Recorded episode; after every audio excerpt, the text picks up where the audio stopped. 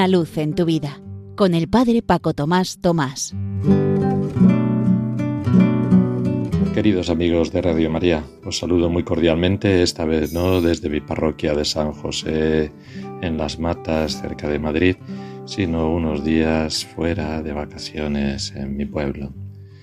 La parroquia durante el curso pastoral y en vacaciones, en invierno y en verano, tiene que ser siempre una familia, comunión de comunidades. Os voy a leer unos textos seleccionados de la encíclica Evangelii Gaudium del Papa Francisco para ilustrar una perspectiva de la presencia evangelizadora de la Iglesia en lo cotidiano. Dice el Papa en el número 26, la parroquia no es una estructura caduca, precisamente porque tiene una gran plasticidad, puede tomar formas muy diversas que requieren la docilidad y la creatividad misionera del pastor y de la comunidad.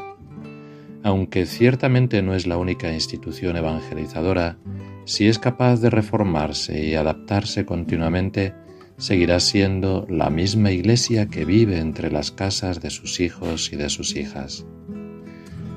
Poco más adelante dice, esto supone que realmente esté en contacto con los hogares y con la vida del pueblo y no se convierta en una prolija estructura separada de la gente o en un grupo de selectos que se miran a sí mismos.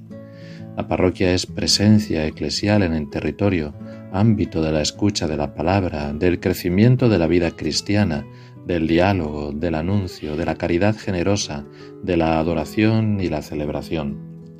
A través de todas sus actividades, la parroquia alienta y forma a sus miembros para que sean agentes de evangelización.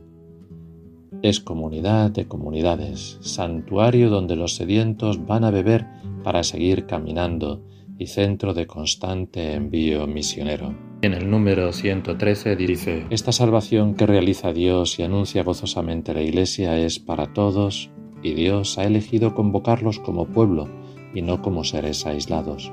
Nadie se salva solo, esto es, ni como individuo aislado, ni por sus propias fuerzas. Dios nos atrae teniendo en cuenta la compleja trama de relaciones interpersonales que supone la vida en una comunidad humana. Este pueblo que Dios se ha elegido y convocado es la Iglesia. Jesús no dice a los apóstoles que formen un grupo exclusivo, un grupo de élite. Jesús dice, Y haced que todos los pueblos sean mis discípulos. San Pablo afirma que en el pueblo de Dios, en la Iglesia, no hay ni judío ni griego, porque todos vosotros sois uno en Cristo Jesús.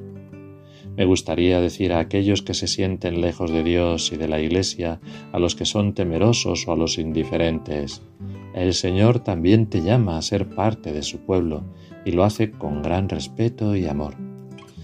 Ser iglesia es ser pueblo de Dios, de acuerdo con el gran proyecto de amor del Padre. Esto implica ser el fermento de Dios en medio de la humanidad. Quiere decir anunciar y llevar la salvación de Dios a este mundo nuestro, que a menudo se pierde necesitado de tener respuestas que alienten, que den esperanza, que den nuevo vigor en el camino. La Iglesia tiene que ser el lugar de la misericordia gratuita, donde todo el mundo pueda sentirse acogido, amado, perdonado y alentado a vivir según la vida nueva y la vida buena del Evangelio. Esto en los números 113 y 114. Que esto que hemos leído juntos en este ratito y todo lo que hagamos durante el día y la vida sea para lo que tiene que ser todo, para gloria y alabanza de Dios. Una luz en tu vida con el padre Paco Tomás Tomás.